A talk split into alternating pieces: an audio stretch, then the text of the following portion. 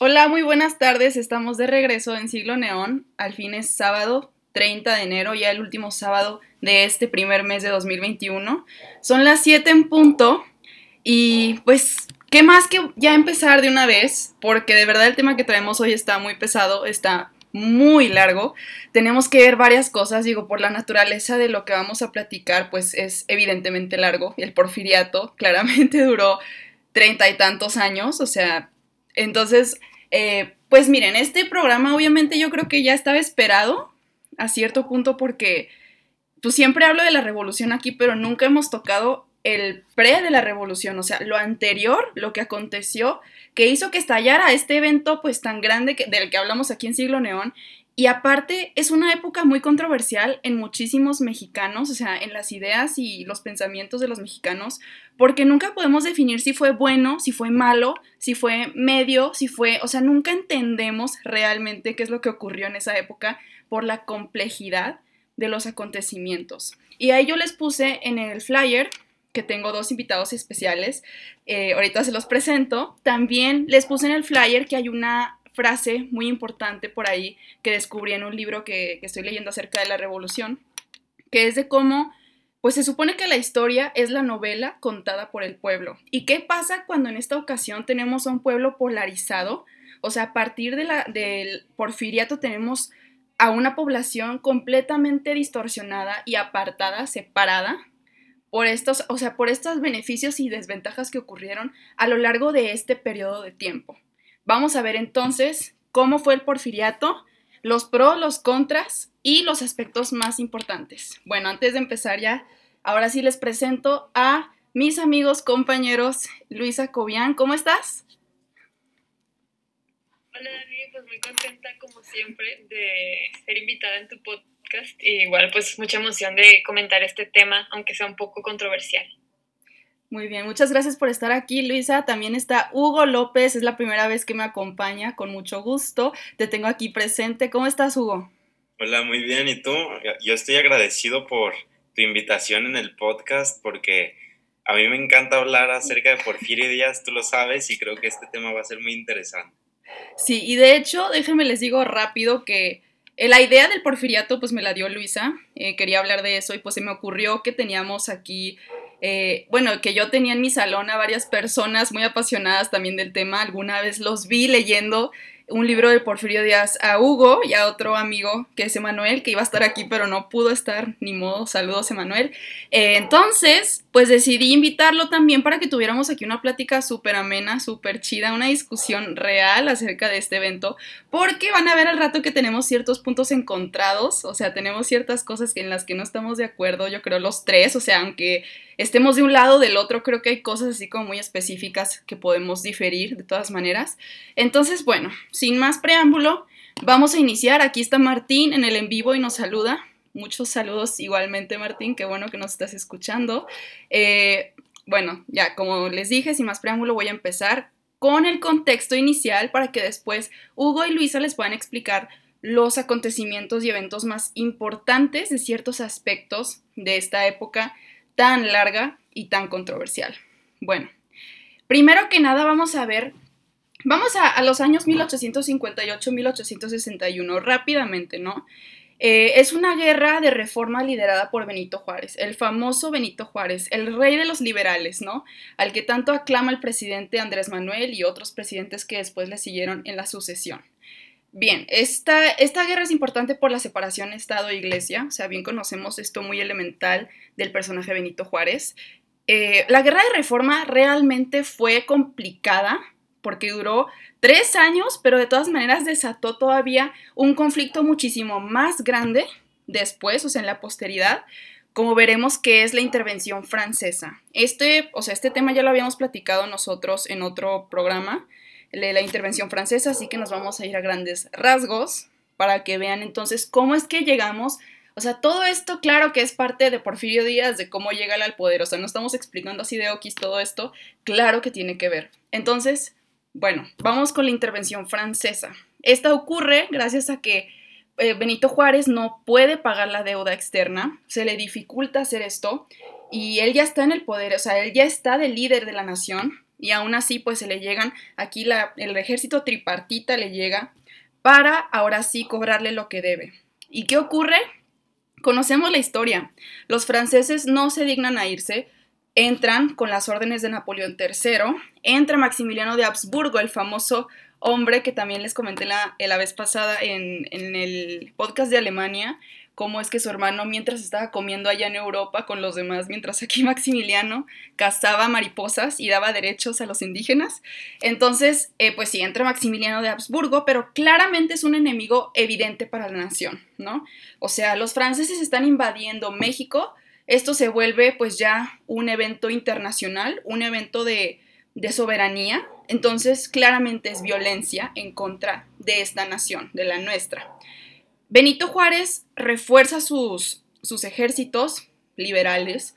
Claramente está esta cuestión otra vez de volver a pelear después de la guerra de reforma, después de varias ocasiones en las que se han visto involucrados ya los soldados mexicanos en diferentes conflictos. Entonces, otra vez estamos en esta situación, de nuevo nos encontramos en el mismo conflicto de intereses, ¿no? Ok, entonces, Aquí, ¿por qué les platico esto de la intervención francesa y que tiene que ver con Porfirio Díaz? Porfirio Díaz, de hecho, fue uno de los combatientes en esta guerra. Es muy importante su participación en la batalla de Puebla. Es así, haz de cuenta. Por eso, de hecho, celebramos tanto ese día, porque Porfirio Díaz fue líder en una de las de los ataques. Y esto hizo que él lo declarara una como patrimonio nacional, ¿no? O sea, una fecha que, se, que realmente se celebrara cada año y que fuera algo muy importante. De hecho, México es uno de los pocos países que celebra batallas, o sea, no, no así como tal una independencia, una revolución, o sea, una batalla, como la de Batalla de Puebla, para que se den cuenta pues también ahí cómo vamos desde el porfiriato teniendo ciertas costumbres y ciertas cosas que se nos han pegado, aunque haya pasado hace muchísimo tiempo, ¿no? Entonces, bueno, eh, Porfirio Díaz tiene una, una participación increíble en esta guerra, junto con Benito Juárez, o sea, están en el mismo bando, quieren sacar a los franceses, quieren regresar la soberanía nacional, y esto lo logran, a final de cuentas, pues eh, la república es restaurada a manos de Benito Juárez, y claro que están del otro lado los caudillos que pelearon también por él, y aquí hay un poco de controversia por el hecho de que, eh, pues, está como esta ira en contra de Benito Juárez por el hecho de que él sea un licenciado que no tomó armas casi, o sea, realmente estuvo como en las decisiones, pero no fue la persona que estuvo ahí en las batallas, obviamente. Y aquí es donde entra pues esta, esta cuestión interna de ciertos caudillos, que siempre pasa, también en la revolución pasa, en muchas guerras de México pasa eso, que no se ven satisfechos con lo que les está otorgando de regreso el gobierno cuando ellos ya han peleado en armas. O sea, dieron su vida y no les dan de regreso la recompensa que merecen a sus ojos o a su mente, ¿no? Entonces, bueno, para esto ya acaba, o sea, cabe decir que Porfirio Díaz entonces tiene ciertos resaltos con ello. Él es el que más tiene como esto resaltado de que no está recibiendo lo que se merece por haber sido un personaje increíble en esta época. Entonces, pues eh, quiero tomar nada más rápido una cita que dice aquí eh, Francisco y Madero en su libro La sucesión presidencial acerca de todo esto que está ocurriendo en la cabeza de Porfirio Díaz cuando, cuando se terminan las guerras de intervención. Pues dice lo siguiente. Tales son las funestas consecuencias de las guerras civiles que se encienden entre hermanos, odios inextinguibles, odios que les hacen perder hasta la noción de patriotismo, pues ciegos por la ira solo desean ardientemente a la ruina de sus enemigos, aunque arrestren a la patria en su caída. Por eso debemos felicitarnos de que 30 años de paz y la política conciliadora del general Díaz hayan acabado con esos profundos rencores que nos tenían constantemente divididos. Esa política de conciliación tan frecuentemente vituperada la juzgamos como uno de los timbres, unos timbres de gloria más legítimos del general Díaz, lo cual declaramos con buena fe. Al César lo que es del César. Es un comentario rápido que tiene Francisco y Madero, a pesar de que en su libro de la sucesión presidencial pues le tira tierra todo el libro.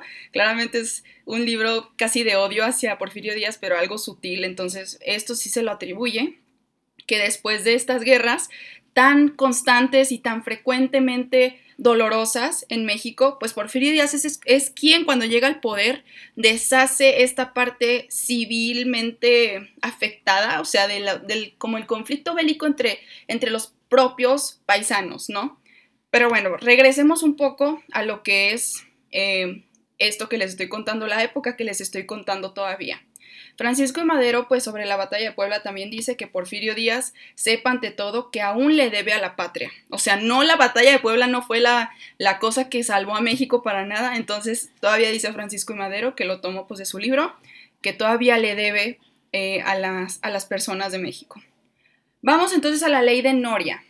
La ley de Noria eh, está escrita en 1871 por parte de Porfirio Díaz, muy bien redactada que dice acerca de cómo, eh, pues ya evacuadas las tropas de Francia, Juárez ya volviendo a la capital, pues se necesita tener estos intereses en cuenta otra vez, de cómo se está viendo que Benito Juárez está intentando violar la constitución de 1857 y que no se está respetando realmente lo que se estaba proponiendo desde un inicio.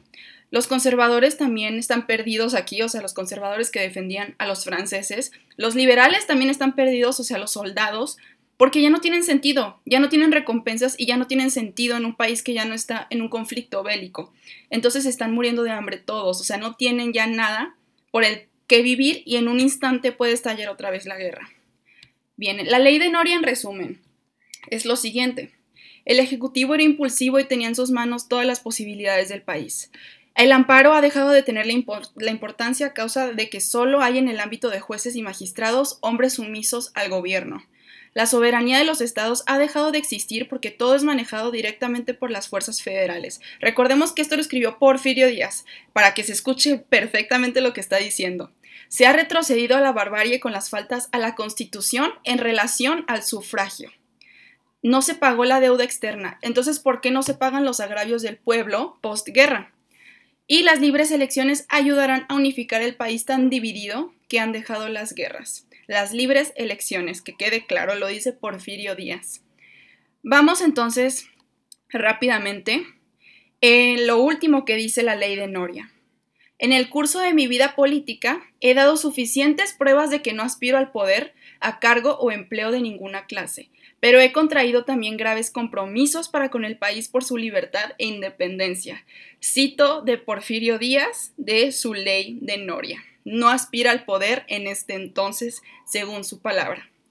Entonces vamos, ahora sí, muere Juárez en 1872 y hay un segundo plan. Antes de pasar ahora sí a los aspectos importantes de que ya me dejen de escuchar a mí y ahora sí escuchen a Luisa y a Hugo, vamos a ver el último, el plan de Tuxtepec. Los puntos importantes de este plan es el sufragio efectivo y la no reelección es el espíritu, otra vez. O sea, la ley de Noria era para que Benito Juárez no se religiera a ninguna costa porque estaba violando la constitución de 1857 y ahora el plan de Tuxtepec, que ahora que el Lerdo de Tejada fue el que eh, le fue sucesorio a Benito Juárez en su muerte, ahora es para que éste no se relija. O sea, la, la, mente de Porfirio Díaz está siempre puesta en que no debe haber reelección. Es sufragio efectivo, no reelección para él, para su existencia. No fue Francisco y Madero el que lo dijo primero, fue Porfirio Díaz en sus dos planes. Entonces le continuó. Entre sus principales puntos en este plan de Tuxtepec está el reconocimiento, o sea, el no reconocimiento más bien, del Lerdo de Tejada como presidente de México, el reconocimiento de los gobiernos de los estados que se adhieran a dicho plan, y se reformó el 21 de marzo de 1876. De hecho, aquí es cuando él entra como presidente provisional, a partir de que Lerdo de Tejada renuncia a la presidencia con este plan también formulado y también apoyado por los demás, por cómo estaba Porfirio Díaz súper convencido de que los demás iban a ver lo que él estaba viendo acerca de este abuso de poder. Entonces, el Lerdo de Tejada abdica, se va, eh, renuncia, y aquí es donde entra Porfirio Díaz de presidente provisional para que después en 1877 entre al poder ya formalmente. Ejerció el cargo en forma constitucional del 1877 al 30 de noviembre de 1880 por primera vez. Déjenme les digo ya conclusión con esto. Al entrar al poder, Díaz hace una reforma al artículo 78 de la Constitución de 1857. El presidente entrará a ejercer sus funciones el 1 de diciembre y duraría en su cargo cuatro años. No pudiendo ser reelecto, sino cuatro años después de haber cesado en sus funciones. Entonces esto lo deja completamente abierto para que Porfirio Díaz en un momento dado pueda ser reelegido. Entonces vamos a comenzar ahorita con la economía del porfiriato. Ahora sí, para que escuchen a Hugo, si ya se cansaron de mi choro, mi discurso. Adelante, Hugo, explícanos. Ok, muchas gracias. Primero, para dejar en claro la economía, o sea, fueron muchas batallas, fueron mucha guerra, años de guerra, y ¿qué se dedica? ¿Cómo haces una guerra? Con dinero, armamentos, personas, necesitas dinero para llevar a cabo una guerra. Entonces México, después de tantas guerras, de tantas batallas que tuvo, pues fue un país endeudado demasiado. Entonces, al entrar Porfirio Díaz como presidente, él se da cuenta de eso y aprovecha los recursos de México. O sea, hay buenas y malas maneras de tu punto de vista, depende de cómo lo veas tú. Pero él trae lo que viene siendo el ferrocarril, o sea, ya estaba con Benito Juárez, pero él lo amplió miles y miles de kilómetros, facilitando esto que las demás personas que se dedicaban a la ganadería, a la agricultura, tuvieran oportunidades de trabajo dentro de alguna ciudad o dentro de algún pueblo con más economía. Entonces, ya con la electricidad, con miles de kilómetros de ferrocarril más, esto da la opción a que vengan inversionistas extranjeros y vengan a explotar la minería y el petróleo. O sea, hay mucha pérdida de petróleo y, minerales que se regalan a otros países, pero con base a esto fue que México pudo incrementar su, su economía Incluso durante el mandato de Porfirio Díaz llegó el momento en el que sus ingresos eran mayores a los egresos que tenían durante ese año. Y también llegó el telégrafo, o sea, en cuestión de economía, México durante el porfiriato tuvo un, avance espectacular, pero eso viene, o sea, viene muy de la mano la educación, que ahorita lo va a explicar Luisa, y me gustaría comentar eso después de que ella explique la educación. Entonces, si quieres, le pasamos la voz a ella que explique la educación y ya después yo continúo. Perfecto. Adelante, Luisa, a ver, ¿qué nos vas a decir? Muchas gracias, Hugo. Bueno, este, como ya lo platicó Dani, la verdad es que pues el porfiriato entró de una forma un poco hostil, tal vez, pero la verdad es que ya se venía detrás, pues, años, décadas de guerra, entonces pues, el país estaba básicamente no quiero decir en la ruina porque pues no estuve ahí, no me consta, pero pues sí era un estado bastante deplorable. Entonces, bueno, todo el lema de, de Díaz, como era el sufragio efectivo no reelección, también era paz, orden y progreso, que se lo tomó demasiado literal. En, en, la forma de la educación, la verdad es que Díaz sí quería que toda la población tuviera educación, pues, equitativa. De, de hecho, él Pasaron dos congresos para hacer la reforma de la educación. Inicialmente fue solo uno, pero como era demasiado información, demasiado rollo, pues hicieron dos congresos, ¿no? Pero como que es como hasta la fecha, ¿no? Que dice, todas las personas son iguales ante la ley, pero en, eso viene en el texto, pero en la vida actual, en la aplicación, pues al final no es totalmente cierto. Entonces, bueno, la ley de 1888 se establece en el Distrito Federal que tienen que haber dos escuelas de instrucción elemental, una para niños y otra para niñas, o simplemente una sola mixta para cada 4.000 habitantes al menos. O sea, se trata de que para eh, aldeas de 4.000 habitantes se implemente una escuela y una educación que, pues, eh, ¿cómo se diría? Utópicamente era gratis, pero al final no lo fue. Entonces, bueno, la ley decía que los varones y mujeres debían ir a la escuela de los 6 a los 12 años y perdón, que se impondrían multas a las personas responsables de que no se llevara a cabo este, esta ley. Pero pues realmente, o sea, muchos niños de 6 a 12 años no fueron a la escuela y no se impusieron multas, entonces no fue tan efectiva como se escucha al platicar. Pero bueno, lo que sí fue muy efectivo de, de Porfirio Díaz fue que él crea el Cuerpo Especial del Estado Mayor, que tenía como función formar una Carta General de la República todo eso se trata como que militarizó demasiado el país. Él crea el cuerpo especial, ah, eso ya lo, ya lo mencioné, perdón, eh, impone la educación militar. Entonces, él crea la Escuela Naval Militar, eh, la Escuela Militar de Aspirantes y la Escuela Militar de Esgrima. El colegio militar es como, tiene de 1877. Bueno, no te creas, yo diría más, sí, es 1800, sí, durante su primer mandato, no cuando fue cortado en 1888, sino empezando en 1877.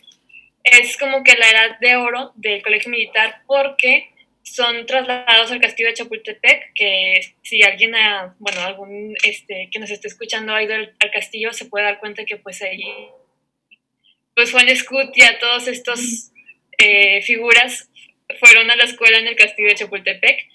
Y aquí, este, pues ellos estudiaban ingeniería, industria, finanzas, arte, periodismo, literatura y pues aprenden mucho el, pues básicamente cómo hacer la guerra, porque pues era así en esa época, ¿no? Era como que todo esto de pre Primera Guerra Mundial, entonces pues sí, era un momento como que muy industrializador, por así decirlo. Pero bueno, eh, se establece la fábrica de pólvora igualmente, se impone la tecnología militar y se hacen compras de municiones y armas a nuevo imperio alemán, que bueno, eso es otro tema, un poco, es como que una pequeña ventana, pero es uno de los pequeños como, ¿cómo diría?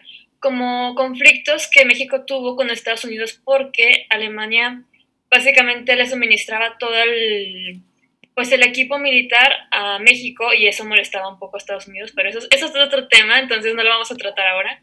Eh, Díaz también crea la universidad y básicamente lo que a mí, bueno, no quiero decir lo que me agrada, pero lo que sí hizo Porfirio fue como que le dio a México otra cara, como que era este país un poco salvaje, tal vez un poco, pues sí, como que no estaba establecido completamente, todavía estaba como que un poco reciente, era una, una nación básicamente nueva que acababa de terminar muchas guerras.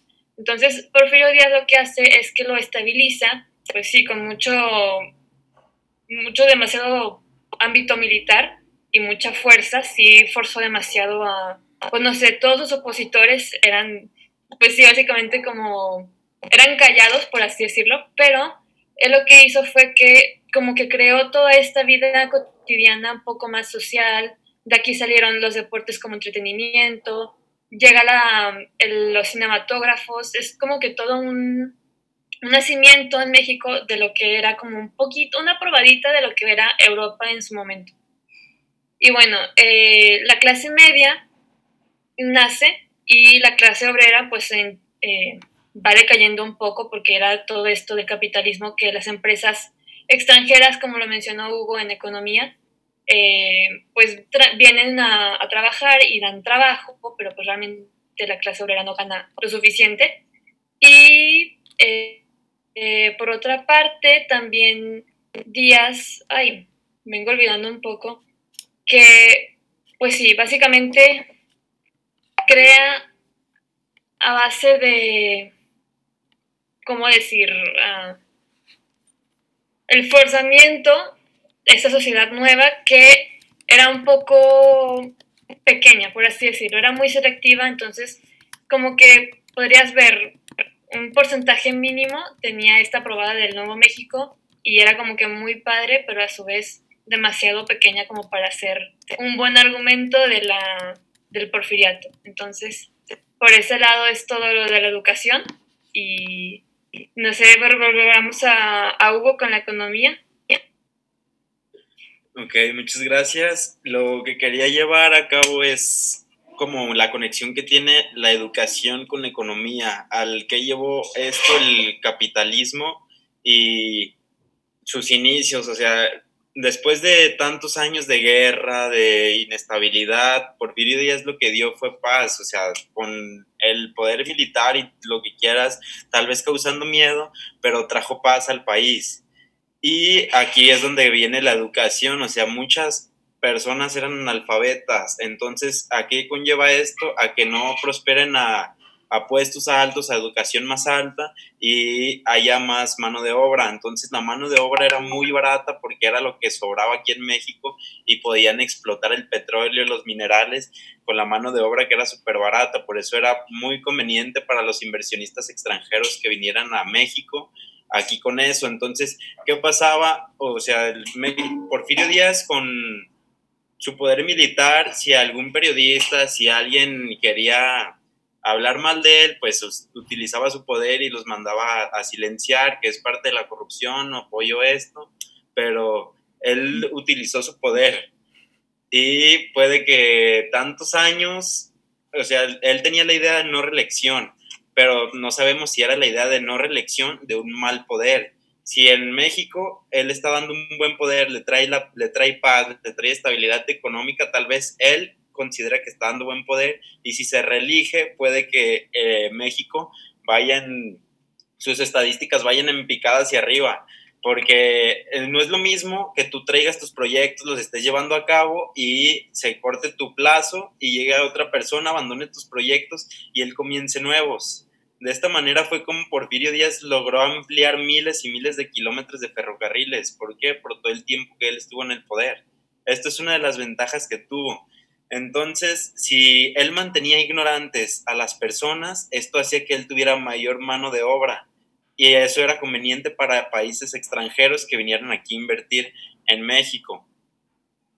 Por eso era lo que quería que tú dieras primero la educación y cómo es que tantas personas que eran analfabetas ocasionaba esto. Tal vez era una estrategia política de Porfirio Díaz mantener ignorantes a las personas y, o sea, tal vez actualmente no haya tanto analfabetismo, pero sí hay analfabetismo tecnológico. Muchas personas no saben cómo utilizar una computadora, nos siguen manteniendo ignorantes ya no nos silencian como antes, pero ¿qué pasa ahora? Tienen controladas las telecomunicaciones. Entonces realmente no sabemos si estamos progresando, si realmente las tres transformaciones que estuvieron sirvieron, porque desde mi punto de vista seguimos teniendo las mismas, los mismos actos, tenemos, seguimos con las mismas tradiciones, la misma cultura de corrupción. Creo que desde ahí viene toda la corrupción desde la época de la colonia entonces, tiene que ver mucho la economía con esto. O sea, si tú la economía la fragmentas en pocas personas, esas pocas personas van a tener poder. No le vas a dar el poder a mayor personas porque lo estás concentrando en menor. Entonces, aquí es donde comienza el capitalismo, pero es donde lo hacen con un plan específico para que ellos sigan en el poder. Es como él lo logra llevar a cabo, porque ¿qué, hubiera pasado si la mayor parte de la población hubiera tenido estudios, se hubiera cuestionado de los actos de Porfirio Díaz, no lo hubieran dejado, no habrían dejado que él tuviera tantos años de poder. Entonces, eso es lo que implica la economía con la educación. Él decide no destinar tanta economía como tal vez hubiéramos querido para educar a mayor cantidad de personas por su estrategia. Entonces, no sé si ustedes quieren comentar algo. Pues mira, la verdad, Ah, me tengo en silencio. ya, la verdad es que, este, mira, yo veo a México ahorita y lo veo igual que en el porfiriato, o sea, socialmente hablando, lo veo igual. Entonces yo pienso que, o sea, sí es cierto, la verdad, pudo haber, pudo haber sido una estrategia política lo que llevó a cabo Porfirio Díaz, pero aquí van dos cosas, o sea, desde un inicio, eh, ¿por qué surge esta cuestión de que, no, yo no tengo... Eh, pues como no estoy pretendiendo tener el poder de, presidente, o sea, yo no estoy intentando llegar a ningún lado, solamente quiero que estas dos personas a las que les estoy diciendo en mis planes que se bajen, o sea, porque no, no necesitamos en México otras de estas más. Siento que sí, o sea, hay varias cosas que se contradicen mucho, o sea, en sus planes y en lo que después hizo.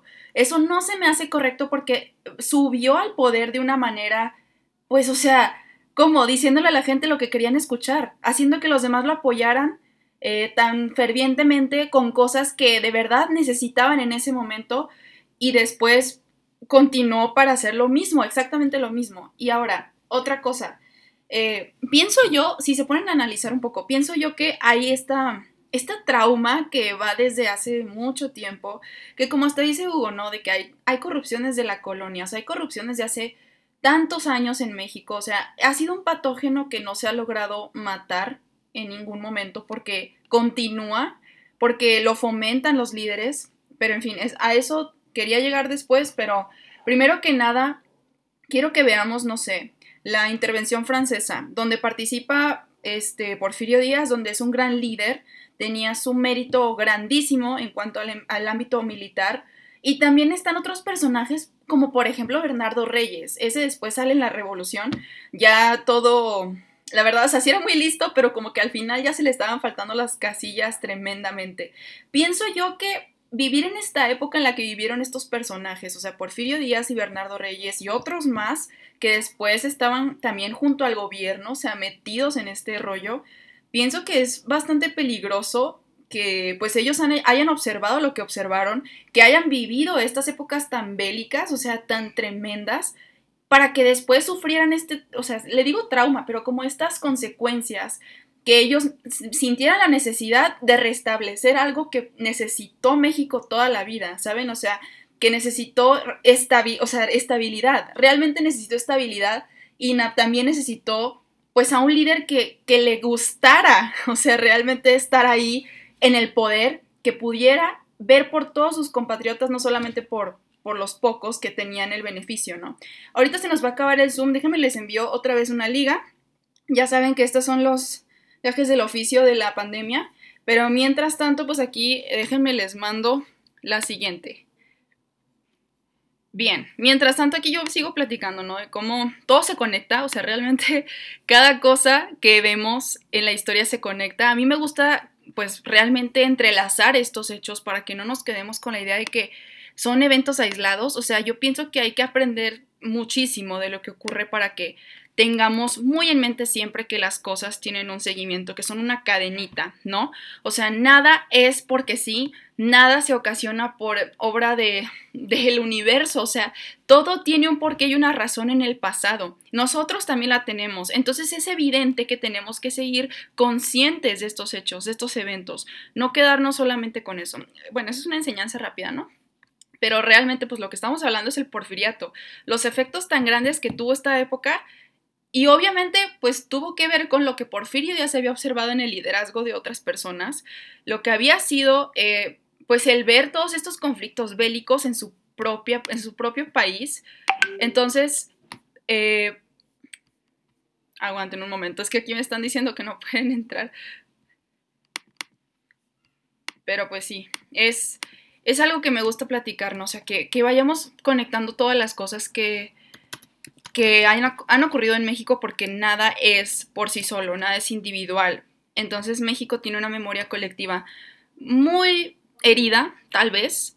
Eh, necesita un poco de, de, o sea, recordatorios, muchos recordatorios, de que esto va a continuar aconteciendo, que líderes como Porfirio Díaz van a seguir existiendo, o sea, que no tienen esta conciencia entera porque solamente se basan en situaciones que han ellos vivido personalmente, o sea, siento que, o sea, todo esto se va así, ¿no? Siento que nuestros gobernantes ahorita actualmente también es lo mismo, o sea, los que han vivido ciertas situaciones en la historia de México, lo que han ocurrido los últimos años, han sido elementales para que se decida el cómo mandar ahorita, el cómo tenemos que hacer las cosas, también nosotros como pueblo, ¿no? O sea, como que en 2018 hubo una elección democrática por primera vez en mucho tiempo, o sea, pues desde el 2000, pero desde el 2000 no había una desde hace 70 años, o sea, una democrática me refiero a que hubiera otro partido ganador, otro partido que, que tomara las riendas de este país, ¿no? Entonces, eh, pienso que todo esto se va como quedando en nuestras mentes y va ocasionando que la historia tome rumbos diferentes. Por eso me refiero a esto con ustedes, acerca de días, o sea, acerca de, ya están aquí en el vivo, no crean que, estoy platicando aquí ya. o sea, esto, por eso me refiero a esto con ustedes, o sea, de que Díaz y otros personajes tuvieron que atravesar esto de liberales, de conservadores, esto de guerras constantemente. Entonces, ¿cómo es que Díaz no se iba a quedar en el poder 30 años si él quería que las cosas mejoraran? ¿Saben? No sé si ustedes tengan algo que decir sobre ello aquí. Yo me voy a muchos lados de la historia, pero igual si ustedes tienen algo que decir sobre ello. Pues yo nada más, eh, bueno, viendo todo, investigando acerca del porfiriato, la verdad es que hay diversas opiniones, pero una de ellas es que, pues Díaz, bueno, según Enrique Krause, Krause, un historiador mexicano, que de hecho, si les interesa, eh, acaba de publicar cuatro episodios acerca del porfiriato que abarca todo lo de economía, educación, por si les interesa. Pero básicamente lo que dice es que Díaz fue un hombre de su época con el liberalismo económico, ya que trae todas estas infraestructura, la mm, cultura francesa, europea y social, pero no supo evolucionar y dejar el paso y dejar el paso a nuevas generaciones. O sea, aquí como que lo que pasa es que pues Porfirio Díaz está en un tiempo en el que fue una transición. O sea, él está en este industrialismo que luego pasa, pues casi que, bueno, eso fue un poco después, la revolución, este, ay, ¿cómo se llaman? La, en Rusia, entonces como que son conflictos que pasan después, pero pues eran ideas que ya venían mucho tiempo acumulándose. Y la verdad es que Porfirio Díaz, si hubiera sabido escuchar un poco más, o sea, si no hubiera sido tan cerrado con sus ideas, hubiera podido pasar esa transición y usar pues diferentes medios para sacar adelante a México, porque la idea pues en sí sí la tenía, su idea era pues esto que les digo de orden, paz y, qué más. Y progreso. Eh, sí, exacto. Entonces, pues sí, estaba ahí el concepto, pero no supo cómo, cómo llevarlo a cabo porque se enfocó demasiado en su persona, o sea, como como pasó en toda la revolución que se estaban peleando y peleando para ver quién se quedaba con el poder, realmente no se enfocaban en, sacar más adelante el país. Y es lo que viene pasando, como tú dices, Dani, desde la independencia. O sea, dijeras tú, bueno, nos independizamos de los españoles, pero pues la independencia se llevó a cabo por los criollos, o sea, hijos de españoles que nacieron en México, que dijeron, ah, pues es que yo también soy español y ahora no me dan trabajo, no me dan mismos derechos. Entonces, pues básicamente es una transición de poder de, no sé, de acá, o sea, de más alto a mediano a acá, y cada uno va tomando el lugar que dejó el otro. Entonces, pues básicamente hubiera sido más bien saberse adaptar a la época y escuchar a los demás, cosa que pues realmente no pasó. Hugo, ¿tú algo que quieras comentar? O sea, ya estamos diciendo los pros y los contras del porfiriato. Pues sí gustan, digo, a mí todavía me falta decir cómo termina esto, pero pues si quieren en el intervalo, ¿no? O sea, para, para realmente descubrir el por qué si es bueno o no, o sea, antes del final. Ok, entonces tú quieres como concluir con eso, ¿no? Con el final de cómo sucedió. Ajá, cómo termina y cómo pues eso hace otra, otro desastre, ¿no? Otro desastre en México. Pero bueno, a ver, adelante. Ok, entonces, pues, obviamente sí hay muchos contras que viene siendo la educación, el, el que infundía, ¿cómo se dice? Predicaba miedo, predicaba con miedo. Él lo que hacía era aprovechar el poder militar que tenía para someter a todas las personas. Entonces, si tú querías hablar respecto a él, criticarlo, hacer que las demás personas se cuestionaran de su poder, entonces él te mandaba a silenciar y había varias maneras, o sea, no es como que nos conste, como dice Luisa, que yo no estuve ahí, pero, o sea, lo, que hacía Porfirio Díaz era tratar de comprarlos, ofrecerles dinero, o sea, llegar a un convenio. Y si no, ellos no accedían a la corrupción, pues utilizaban la mano dura. Esas son las contras los pros, o sea, yo lo veo desde la economía. El pro es que la deuda externa bajó. Él lo que logró fue estabilizar un país que tenía demasiados años en guerra. Entonces él trajo paz y estabilidad económica. Tal vez la paz la trajo de una forma no apta, pero logró conseguir paz dentro del país y estabilidad económica en la que muchas personas pudieron, bueno, no muchas, más bien pocas personas eran las que concentraban el poder y la economía. Esa también es otra contra que su forma de mandato llevó a cabo el capitalismo, nos orilló hacia el capitalismo de manera grotesca porque incluso cómo es posible que con del año 2019-2020 fuéramos la quinceava economía mundial y solamente se concentraron el 3% de la economía.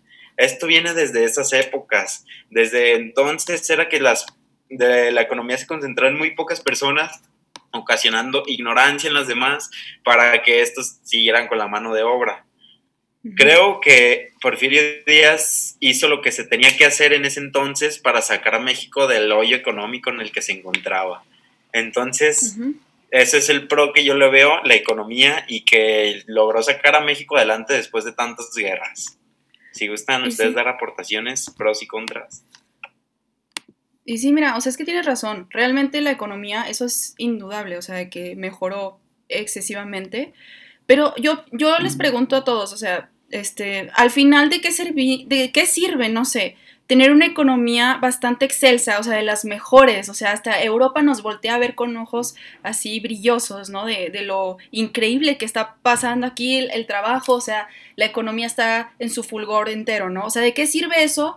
Si como tú dices, Hugo, la gente es infeliz, o sea, la gente trabaja 14 horas diarias por 38 centavos el día. O sea, eso venía en un dato verídico, o sea, así es como la gente trabajaba, los campesinos, la gente normal, o sea, no las personas que vemos así en las fotos que tenían unos trajesotes casi europeos, o sea, que se veía mucho esa influencia francesa en las personas mexicanas de, los trajesotes, o sea, no esas personas, no esas familias, las personas comunes y corrientes, o sea, haz de cuenta, veo muchos memes así de que, ay, si Porfirio Díaz estuviera aquí ahorita, las cosas estarían diferentes.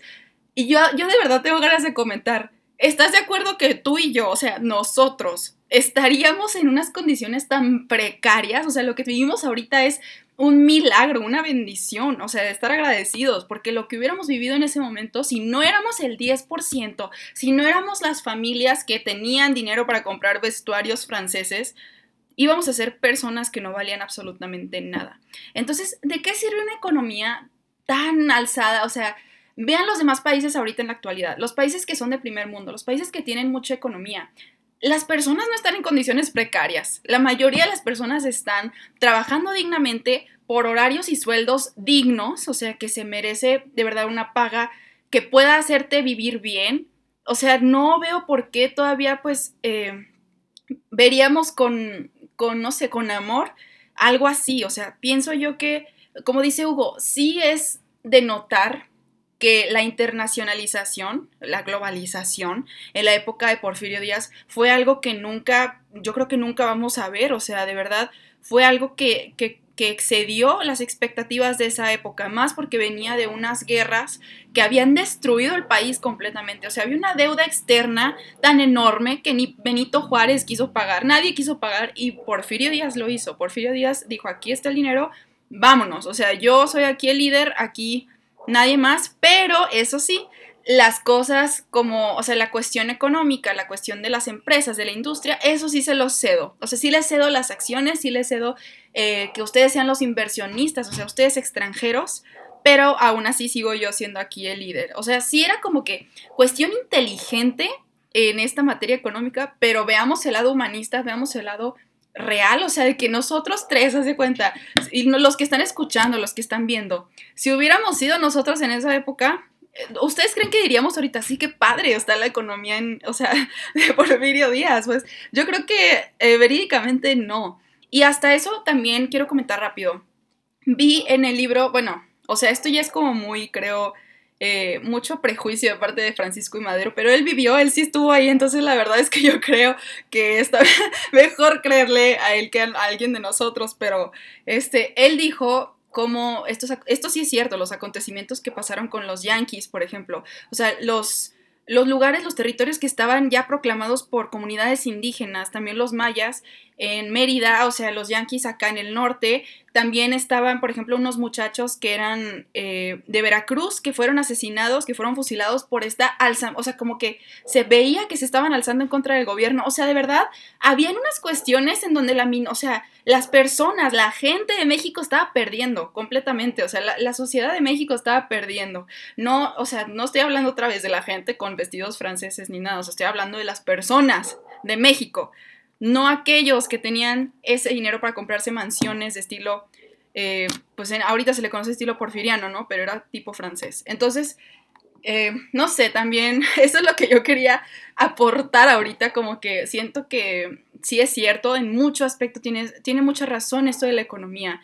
Pero veamos que si nosotros estábamos ahí, la neta no creo que nos hubiera gustado. O sea, no estoy atacando a Hugo, ¿eh? No estoy atacando ni a Luisa ni a Hugo. Estoy atacando el problema de que mucha gente piensa que ahorita es, o sea, fuera del meme, ¿saben? Fuera del meme es como de, sí, ahorita que estuviéramos con Porfirio Díaz. Y no estoy diciendo que los que le siguieron fueron mejores, o sea, yo no estoy diciendo que Francisco y Madero, que el Venustiano Carranza, yo no estoy diciendo que ninguno de ellos era mejor, pero estamos hablando de una época que descaradamente duró duró 30 años, o sea, sí, verídicamente, ¿no? Entonces, ustedes no sé si tengan algo que aportar acerca de esto último, antes de ahora sí explicar cómo decae el porfiriato como tal.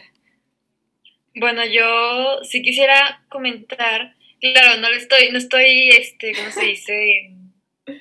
Pues dando excusas por Porfirio ni, ni estando de acuerdo con él, pero yo siento que pues era una época, o sea, ahorita como que decimos, uy, impensable, o sea, ahorita había mucho derecho humano y lo que sea, digo, México está básicamente igual que antes, pero ahorita como que ya está más pues en la cabeza de las nuevas generaciones o lo que sea.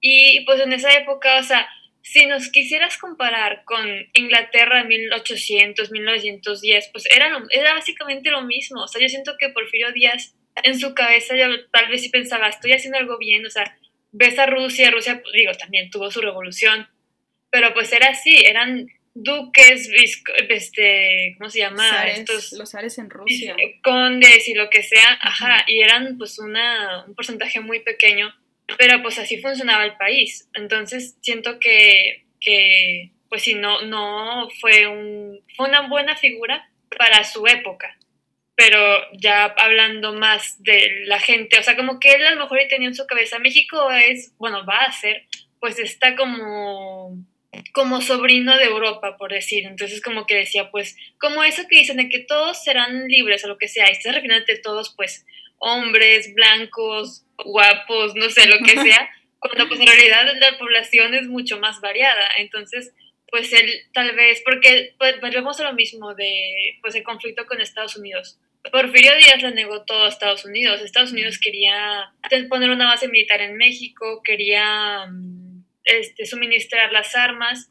Porfirio Díaz dijo que no, o sea, se negó a todo porque él quería sacar adelante a México, pero su visión de México pues era muy pequeña en comparación a todo lo que abarcaba. Tienes mucha razón, Luisa. La verdad es que sí, eso que dices sí es cierto. Lo de la época hay que tomarlo muy en cuenta y eso que dices al final, sí tenía la visión y sí tenía como alrededor a sus países y dices, bueno, pues es que también, pues que no estaban en las mejores condiciones. Los demás países, los campesinos y las personas trabajadoras no estaban en las mejores condiciones. Entonces, ¿de dónde sacar algo fructífero? Pues no hay manera. O sea, no hay manera. Y tienes razón, eso de la Revolución Francesa también es algo muy elemental. O sea, sí, libertad para todos, pero ¿para quiénes? Y de ahí salen los derechos humanos y de ahí sale pues también México con sus derechos, etcétera. Entonces, tienes, tienes razón en ese punto. Hugo, ¿algo que quieras comentar acerca de ello? Era prácticamente lo mismo de, que no puedes comparar la situación actual de nosotros, o sea, como la comparación que tú hiciste de, ¿te imaginas si nosotros ahorita llegara Porfirio Díaz y estuviera en el poder?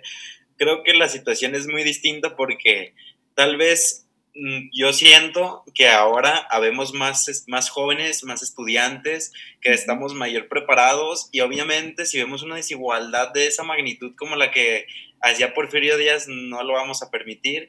Y creo que si hubiera estado lo, lo bueno de su administración actualmente y llevando a cabo una buena educación, México creo que estaría en el primer mundo.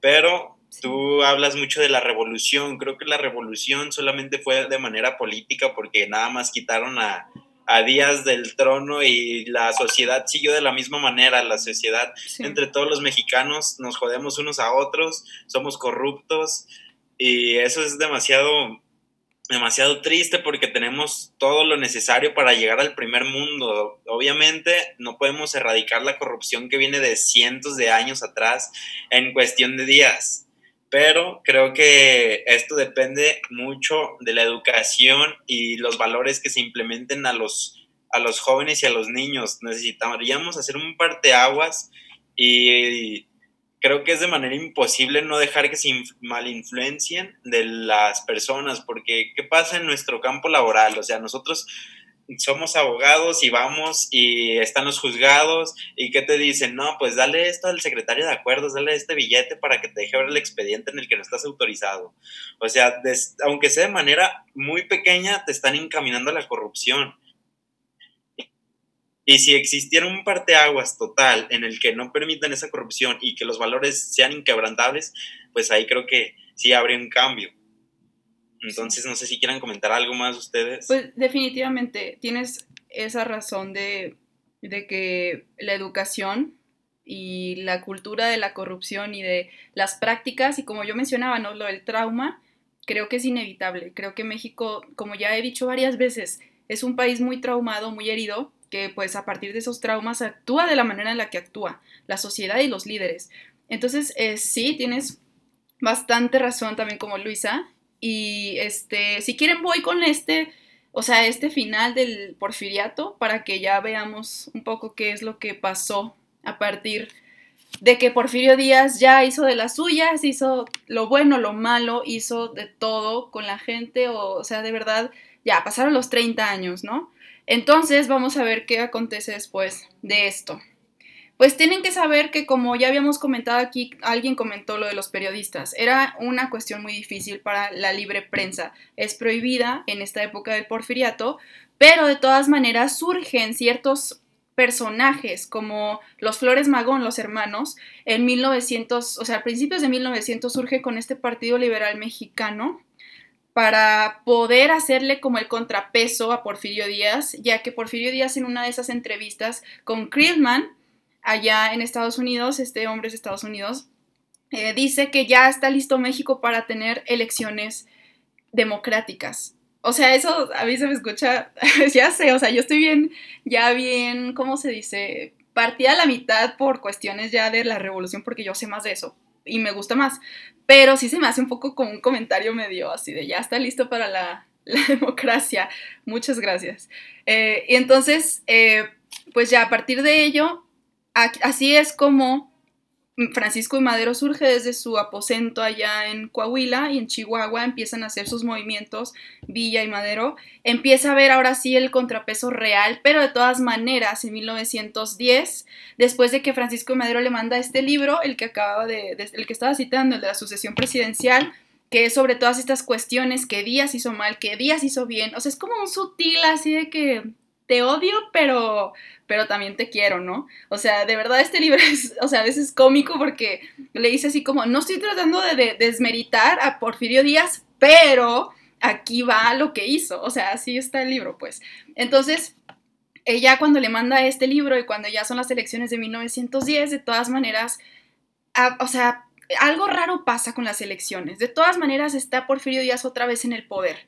O sea, aunque haya sido eh, una elección democrática a simple vista, o sea, realmente se, se piensa que no lo fue, realmente creo que yo también que no fue, pero eh, pues ahí es donde alza, ¿no? Alza la revolución a cierto punto, la ideológica, y otra vez se convocan las elecciones, porque Porfirio Díaz decide simplemente abandonar, decide irse, porque vio que los problemas ya estaban bastante grandes. O sea, y la verdad sí fue una, una decisión muy inteligente. Porfirio Díaz en este entonces tiene 80 años.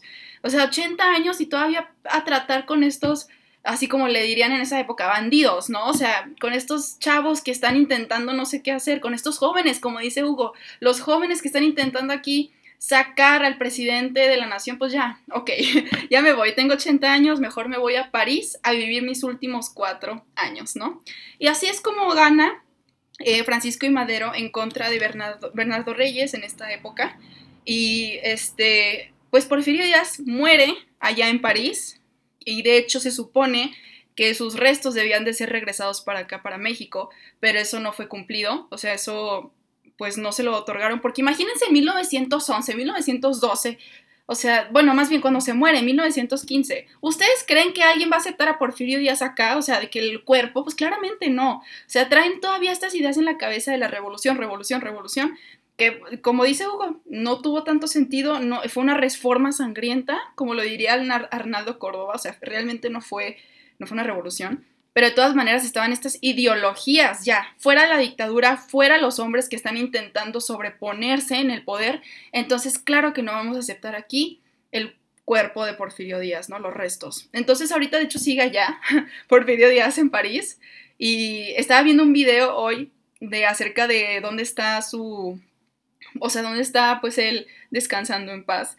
Y se dice que en 2021 se termina el plazo para que regresen a Porfirio Díaz, porque eran 100, o sea, fueron 100 años de que en 1921 le dijeron a la esposa que ya no lo podían tener en cierto lugar, y no sé qué pasó ahí, pero se supone que en 2021 ya se, se puede regresar, ¿no? ¿Quién sabe? La verdad, yo pienso que de todas maneras... Eh, es un hombre que no tenía malas intenciones. O sea, la verdad, al final de todo parece que sí me siento así, pero no. Es que yo, como les digo, a través de todo lo que vivió, claro que iba a tomar esas decisiones, o sea, claro que iba a tener esa postura en contra de personajes que estaban haciendo un desastre en el mundo, vio a Santa Ana, vio a Maximiliano, vio a Benito Juárez, a Lerdo de Tejada, hacer cosas tontas, hacer cosas inteligentes, o sea, imagínenselo, pues, o sea, obviamente tú quieres hacerlo ya bien, quieres realmente reformar a México como se debe, no ser el enemigo de todos esos que están a tu alrededor, o sea, los países, quieres ser su amigo, porque no, eso nos ha ocasionado problemas gigantes según la perspectiva de Díaz, ¿no? Y sí es cierto, como la intervención francesa, como los estadounidenses en la época de Santa Ana, o sea, todo esto ha ocasionado problemas y problemas. Entonces, Porfirio Díaz entra con la intención de solucionarlos, pero en este intervalo vemos que ocurren otras cosas también. O sea, obviamente, pues lo bueno viene siempre con lo malo. Y pienso yo que en este caso lo malo para mí personalmente sí se sobrepone sobre lo, bueno, vaya la redundancia, sobre lo bueno, porque seguimos así. Pero es una cosa que viene desde hace mucho, como decía Hugo, no solamente del porfiriato, es una cosa que viene desde épocas que nosotros ya ni sabemos qué había pasado ahí, o sea, es una cultura mexicana, es una cultura desde que querían imponer la república y que matan a sus gobernantes y que matan a todo mundo por intereses personales. O sea, entonces eh, yo creo que es una época más de la historia que tenemos que ver con ojos muy abiertos, o sea, como de... Eh, no es solamente que Porfirio Díaz quería hacerse todo el poder y quería acabar con México, no fue así, no acabó con México, pero, o sea, veamos que es una cosa que todavía nos persigue, nos persigue esta cultura, estas cosas que nos llevan a hacer lo que hacemos en el gobierno de México y lo que, a los gobernantes que nosotros elegimos también. Es una cuestión colectiva. No sé si ustedes tengan una conclusión al final, si quieres, Luisa, tú primero, para que vayamos así, que tengan su tiempo. Ok, bueno, pues yo nada más muy rápidamente decir en todo esto que que investigamos, que pues muchos historiadores tienen como la idea que lo que pasa aquí es que pues en la historia siempre tenemos que poner uno bueno y uno malo. O sea, como que aquí dice la, la revolución, el malo fue Porfirio y el bueno fue Francisco Madero. Pero, o sea, te cuenta que después de Francisco Madero vinieron un chorro. Eso es otro tema. Pero aquí el caso es que así siempre es la historia, como que deberíamos de ver de manera un poco más objetiva, pues todo lo que conllevó el porfiriato, la revolución y saber realmente los hechos para usar todo esto que pasó en el pasado, para la redundancia, y poderlo aplicarlo al, presente y sacar un mejor futuro. Que pues esto viene promulgándose, bueno, que no ha pasado desde, desde que se dio la revolución. Entonces, pues sí, como dices tú, seguimos cometiendo los mismos errores, seguimos diciendo es que eres el malo, como dice el meme sí, pero el PRI robó más. O sea, como que siempre decimos, no, es que hay alguien que hizo algo mucho peor. Entonces, pues yo estoy técnicamente bien o un poco más decente. Entonces, como que sería un cambio, pues, demasiado grande que, que podríamos sacarlo analizando la historia de manera objetiva. Hugo, ¿algo más que agregar? yo quiero o sea, dejar en claro que no voy a clasificar a Porfirio Díaz o el porfiriato como si fue algo malo o algo bueno que sucedió en el país. Creo que simplemente Porfirio Díaz hizo lo que se tenía que hacer en la época en la que se encontraba, en la situación que se encontraba. Creo que era la única manera, o sea, no se me ocurre, analizando todo lo sucedido, el contexto alrededor, creo que no se me ocurre alguna otra manera o estrategia que pudo haber implementado Díaz. Obviamente, si hay cosas que pudo haber mejorado, como la cuestión de la educación, distribuir la riqueza de manera equitativa, pero como digo, creo que él hizo lo que se tenía que hacer en ese entonces. Actualmente, o sea, han pasado más de 100 años y seguimos hablando de ese suceso y de lo importante que fue para la historia. Entonces creo que sí, él hizo nada más lo que se tenía que hacer en el momento indicado. No es bueno ni malo. Y pienso, la verdad yo digo que yo entré un poco como polarizada en cierto aspecto y ahorita al final siento que como que sí me, fui para, para igual que ustedes, ¿no? En medio, eh, o sea, sí, como les digo, sí pienso que hay cosas muy malas, que sí están como, híjoles, o sea, como estos, estas masacres, estas cosas, pero díganme una presidencia en, en, el siglo XX, en el siglo XIX, en donde no haya habido una masacre. O sea, de verdad es, o sea, una masacre, un evento tan violento, ¿saben? O sea, realmente piénselo bien, o sea, hasta en las épocas donde más bonito se veía todo, también ocurrían. Entonces sí, la verdad, muchísimas gracias por estar aquí, de verdad ustedes, o sea, me abrieron panoramas y creo que entre los tres como que surgieron muchos puntos muy interesantes.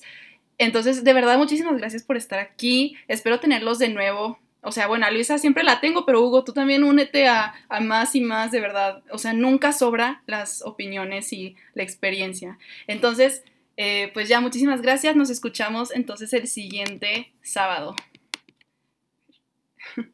Muchas gracias.